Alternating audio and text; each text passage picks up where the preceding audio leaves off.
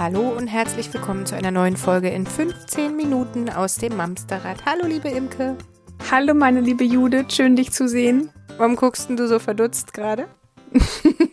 Weil ich gerade gedacht habe, das hört sich gleich wieder ganz anders an hier, wenn ich so zu Hause sitze an meinem PC ja. und nicht in der Praxis, wo das so derbe halt. ja, das äh, tut es jetzt nicht mehr. Das fällt mir jetzt übrigens auch auf. Das ist mir während der Aufnahme überhaupt nicht aufgefallen. Aber vielleicht fällt es bei mir. Äh, egal. Schwamm drüber. Jetzt wir arbeiten es, dran. Besser geht. Genau. genau, wir bleiben zu Hause. Was uns Corona alles so gelehrt hat. Bleibt Echt, zu Hause. stay home, stay safe und stay besser hörbar oder was? Also, genau. Zuallererst mal, ich habe ein Anliegen. Warte.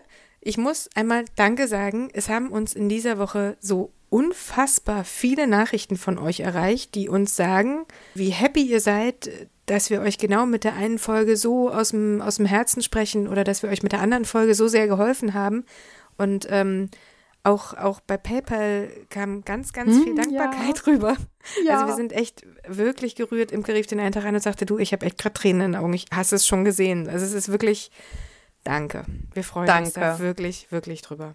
Ja, wirklich. So, und jetzt zum Thema? Thema. Was haben wir heute für ein Thema? Wir haben heute äh, ein Thema, was uns per Zuschauer, Zuhörerfrage sozusagen erreicht hat, aber was auch bei äh, uns zu Hause gerade immer wieder für nächtlichen Spaß sorgt, das Thema Trockenwerden. Wir hatten ja schon mal eine Folge ähm, zum Thema, was, wenn das Kind eigentlich schon trocken war. Heute mhm. geht es um die Kleinen, die gerade erst üben, sich von den mhm. Windeln sozusagen zu lösen. Der erste Abschied. das hat wirklich mal jemand äh, zu mir gesagt, ne, als Erklärung, dass das ein ganz merkwürdiges Gefühl ist, wenn die sich auf einmal von ihren Ausscheidungen ohne Halt trennen müssen. Weil mhm. das Gefühl ist wohl gelernt, irgendwie, dass es halt warm wird, wenn die Erleichterung einsetzt. Und das nicht mehr zu haben, muss wohl ganz schräg sein. Das ist eine ganz merkwürdige Vorstellung und ich weiß nicht, ob ich die gerade so gut finde, aber.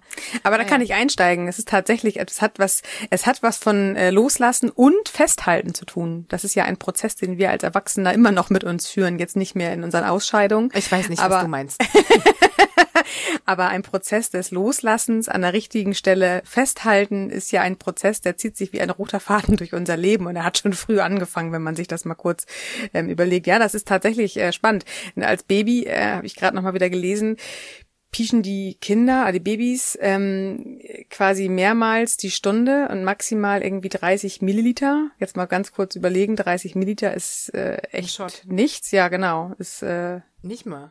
Auch schön, dass du da gleich an Shots denkst. Also okay, genau. Und äh, mit dem Ingwer Kurkuma. Ah, auch lecker. Mhm. Ähm, und ah, oh Gott, Bilder aus meinem Kopf.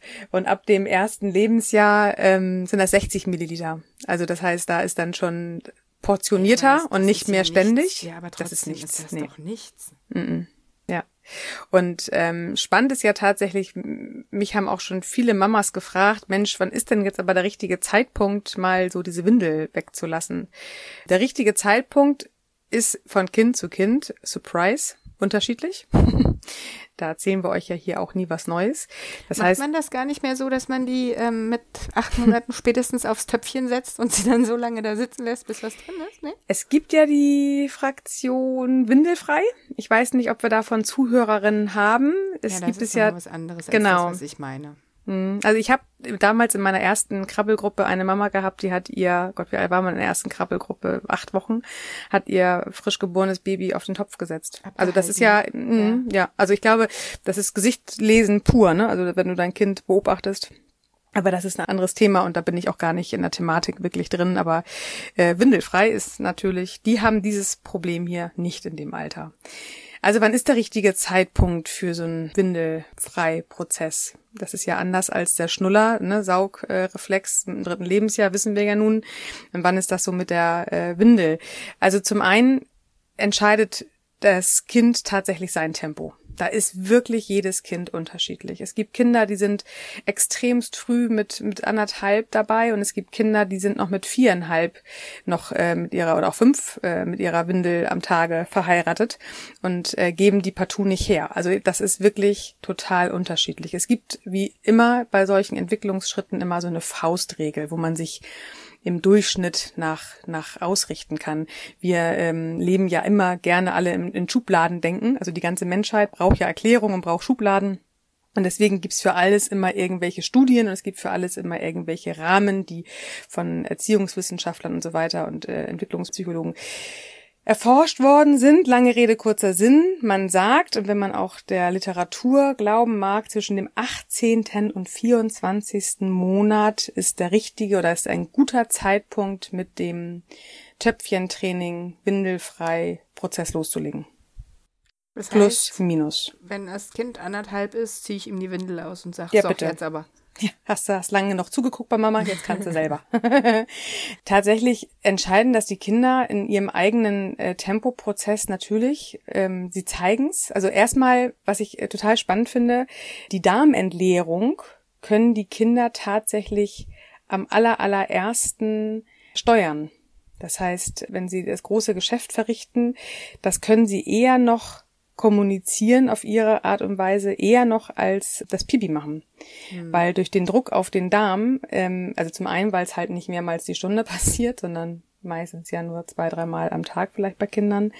Es ist einfach äh, seltener und das Druckgefühl ist deutlicher. Das heißt, es wird früher bemerkt und sie können sich daher schon eher damit artikulieren. Wenn das Kind das tatsächlich auch schon macht, dass es irgendwann sagt, äh, Mama Kaka, dann ist das so ein bisschen diese zweite Etappe, wo man sagen kann, okay, und langsam können wir jetzt auch anfangen, vielleicht mal die Windeln zu wechseln, statt dieser Schnippwindel, dass man nur noch so eine Höschen ab Pants ähm, den Kindern anzieht. Weil wenn sie schon mal sagen, dass da im Anschluss was passiert ist, also Mama Pibi oder Mama Kaka, Achso, du Papa, meinst, wenn sie es nicht vorher sagen, ich muss jetzt mal, sondern wenn sie hinterher gesagt haben, so nach dem Motto, oh, jetzt Das- ist was in der Windel. genau. Das hinterher Okay. sagen ist der erste Schritt.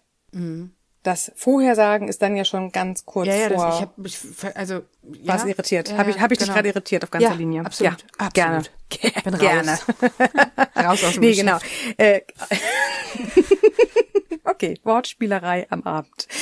Ähm, genau. Nee, also dass, ähm, dass es im Nachhinein sich meldet, ist schon mal ein, wichtiger Schritt. Aber jeder, das passt übrigens auch hier zum Windelfrei, ne? Also jeder, der sein Kind so ein bisschen beobachtet im zarten Babyalter, also ab eins würde ich da ja pauschal sagen, die unterbrechen ihre aktuelle Aktivität, während sie dann in die Windel machen. Das heißt, da merkt man schon am Gesichtsausdruck, an der Körperspannung, dass da gerade was passiert. Das ist tatsächlich der allererste Schritt. Dann die Meldung, dass sie halt was gemacht haben. Und dann ist der, wenn man mich fragt, im Wo, wann fange ich denn damit an? Beobachtet euer Kind mal, wann es anfängt, sich ähm, bei Jungs den Penis zuzudrücken oder bei den Mädchen, dass die äh, die Scheide zudrücken, wenn die quasi damit versuchen, den Druck irgendwie auszugleichen. Das ist der Moment, wo das tatsächlich ein guter Zeitpunkt ist, da, ähm, mal mit einer Höschenwindel anzufangen und zu versuchen, Töpfchen oder Toilette schmackhaft zu machen.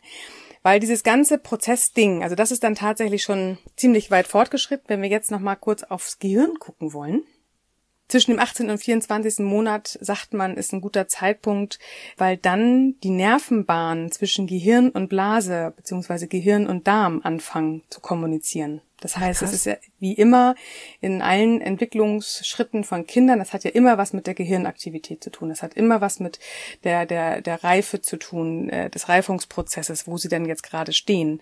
Und in zwischen 18. und 24. Monat können halt die ersten Nervenbahnen zwischen Gehirn und Blase funktionieren oder Gehirn und Darm funktionieren. Und dann ist das nächste tatsächlich, dass dieses, die Blasenwand ist auch in der Kommunikation mit dem Gehirn. Das heißt, wann spüren die Kinder, dass die Blase sich füllt und wann muss ich auf Toilette und wann war es leider schon zu spät. Das hat alles zusammen. Es ist ein irrer Prozess, was da bei uns Kindern oder wir als Kinder und unseren Kindern ähm, abläuft. Das ist nicht mal eben, du wirst jetzt mal eben trocken und na jetzt hast du doch ein halbes Jahr keine Windel mehr, jetzt musst du halt mal trocken werden. Das ist ein Prozess, der kann tatsächlich zwischen zwei und vier Jahren dauern. Das heißt, wenn wir jetzt uns angucken, um den zweiten Geburtstag rum plus vier Jahre, das kann bis zum sechsten Lebensjahr durchdauern, bis das Kind richtig sicher trocken ist. Und du kannst es nicht forcieren, oder? Also forcieren ist ja eh Quatsch, aber kann man es irgendwie üben? Positiv, Ja, positiv kann- kann- bestärken. Ja, oder üben? Also kann, kann ich Ja. als, als Mutter irgendwas tun, dass das schneller passiert? Wahrscheinlich ja aber nicht, wenn du sagst, es ist eine Entwicklungssache, oder? Druck erzeugt Gegendruck. Ah. Also Bist du beim Pipi genauso, oder was? Ja, tatsächlich. Nee, kann man nicht. Also ich glaube, je mehr man daraus ein Thema macht, vor allem ein, ein belastendes Thema, umso äh, mehr Gegendruck erfahren wir da. Ich weiß das noch aus eigener Erfahrung und ich weiß es halt auch von meinen Mamas und man sieht es auch, wenn man unterwegs ist und es pischt sich ein Kind ein. Das ist immer so diese nervliche Bestandsprobe des Tages der Mutter. Hat die Mutter einen schlechten Tag, fährt ja. sie relativ schnell aus der Haut, beziehungsweise wenn das Kind sich äh, mehrmals täglich oder mehrmals wöchentlich einpischt und die Geduld einfach zu Ende ist, dann ähm, ja werden die Mamas oder Papas auch eher schneller ungeduldig und schimpfen eher rum. Auch hier wieder, das ist ja für sie sprechend und nicht gegen das Kind. Und trotzdem ist das tatsächlich ja kontraproduktiv, weil damit wird ein gewisser Druck aufgebaut und alles, was so dieses Schimpfen und Bestrafen mit sich bringt, kann einfach so einen Prozess tatsächlich verzögern. Also dieser ganze Trockenwerden-Prozess ist einfach wahnsinnig sensibel. Also mhm. es gibt ja sogar von von äh, von Freud damals äh, in der Psychoanalyse die anale Phase. Also alles, was so mit mhm. Ausscheidung zu tun hat, ist wirklich so sein eigener ganz sensibler Prozess. Ja, und den halt mit Schimpfen oder mit Bestrafen oder mit Missachtung oder nicht wertschätzend äh, anfauchen das Kind, das ist halt alles nicht wirklich, das führt nicht in die Richtung, in die wir ja eigentlich wollen. Wir wollen mhm. ja tatsächlich ein entspanntes Miteinander. Wir wollen am liebsten ein und jetzt nutze ich das Wort wieder, obwohl ich weiß, dass ähm, da fühlen sich manche Mamas nicht gut mit, aber der Wunsch nach einem funktionierenden Kind ist mhm. da einfach wieder sehr präsent. Ich wünsche mir, dass mein Kind funktioniert, dass es bitte jetzt trocken ist und jetzt haben wir das auch schon so lange das geübt. Das ist ja auch so viel einfacher, ne? Und es ist so ja. nervig, wenn du wieder zurückfällst. Ich habe aber noch mal eine andere Frage. Also wenn du sagst, was mein Gefühl sofort bestätigt, dass Schimpfen oder Bestrafung nichts ausrichten. Die wollen ja nicht in die Hosen machen. Und es ist denen wahrscheinlich eh schon unangenehm bis mhm. zur Hutschnur ab irgendwann. Es gibt ja viele, weiß ich nicht, Kitas, Krabbelgruppen, Mütter, die empfehlen oder umsetzen dieses Belohnungssystem. Einmal äh, auf Toilette oder ein Pipi gibt ein Aufkleber und das große Geschäft gibt dann zwei Aufkleber. Klingt ja im ersten Moment irgendwie nett, dieses Jahr positiv bestärken. So, super, mhm. hast du super gemacht. Aber wenn das doch was ist, was die überhaupt nicht beurteilen, äh, beeinflussen mhm. können, ist das denn nicht total frustrierend, wenn es wieder daneben gegangen ist?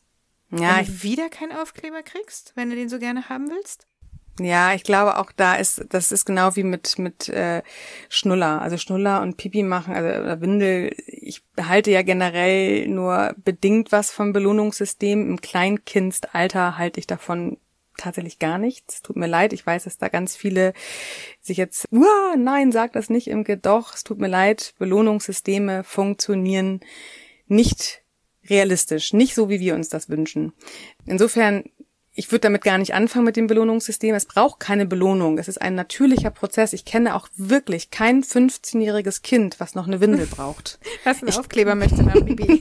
genau. Ich kenne auch kein 15-jähriges Kind, was noch an die Brust zum Stillen möchte.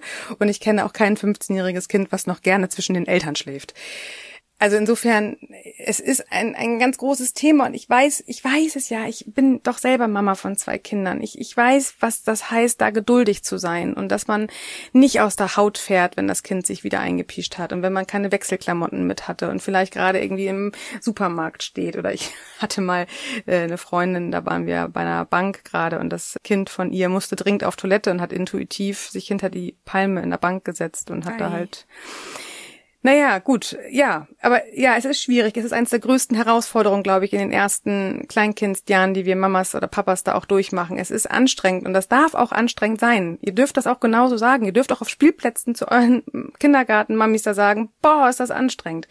Aber bitte nicht vor eurem Kind. Euer Kind will euch damit nicht ärgern. Euer Kind ist in seinem eigenen Prozess die beste Version seiner selbst der entwickelt sich oder sie entwickelt sich so, wie es gerade das Gehirn hergibt. Und wenn es gerade mal ein bisschen länger mit dem Trockenwerden dauert, dann ist er vielleicht aber sprachlich gerade wahnsinnig in die, in die, in die Höhe geschnellt oder größenmäßig oder motorisch ist irgendwas passiert. Es kann nicht immer auf allen Flächen gleichzeitig passieren. Und das Einzige, was wir wirklich unterstützend machen können, ist eine wahnsinnige Geduld aufbringen und bevor wir schimpfen und bevor wir darüber genervt die Augen rollen, uns vielleicht einmal kurz zurücknehmen, einmal tief in den Bauch atmen und sagen, das macht es nicht gegen dich, es macht es für sich, es kann gerade einfach nicht anders. Und dieser ganze Trockenwerden-Prozess ist einfach wahnsinnig sensibel. Ja. Ist gut. Ich habe tief in den Bauch geatmet. Sehr schön. Wenn ihr tief in den Bauch atmen wollt, manchmal sage ich das, dann atmet mal so rein, als ob ihr wieder äh, einen, einen Babybauch habt. Wir atmen nämlich immer falsch. Wir müssen in den Bauch atmen, indem wir bei der Einatmung den Bauch kugelig machen. So wie wir als Babybauch das so hatten. Und bei der Ausatmung dürfen wir die ganze Luft entweichen lassen und einen ganz flachen Bauch machen. Das sagst du jetzt nur mal am Rande. Einer, einer Generation von Frauen, die schlimmerweise den Dreiviertel des Tages damit beschäftigt sind, den Bauch einzuziehen. Ich weiß, deswegen atmen wir Frauen per se tatsächlich falsch. Da dürfen wir mal drüber nachdenken. Ihr habt jetzt eine Woche das Zeit. Ist, ja, das ist auch ein anderes Thema. Ich schreibe das direkt mal hier auf die Liste. Meine Lieben, kommt gut durch die Woche. Wenn ihr Fragen dazu habt, Rückfragen, meldet euch gerne per Mail, per Insta, per Facebook, wie auch immer es euch am liebsten ist. Und wir freuen uns, von euch zu lesen. Genau. Habt eine schöne Woche. Macht's gut. Bis bald. Tschüss. Tschüss.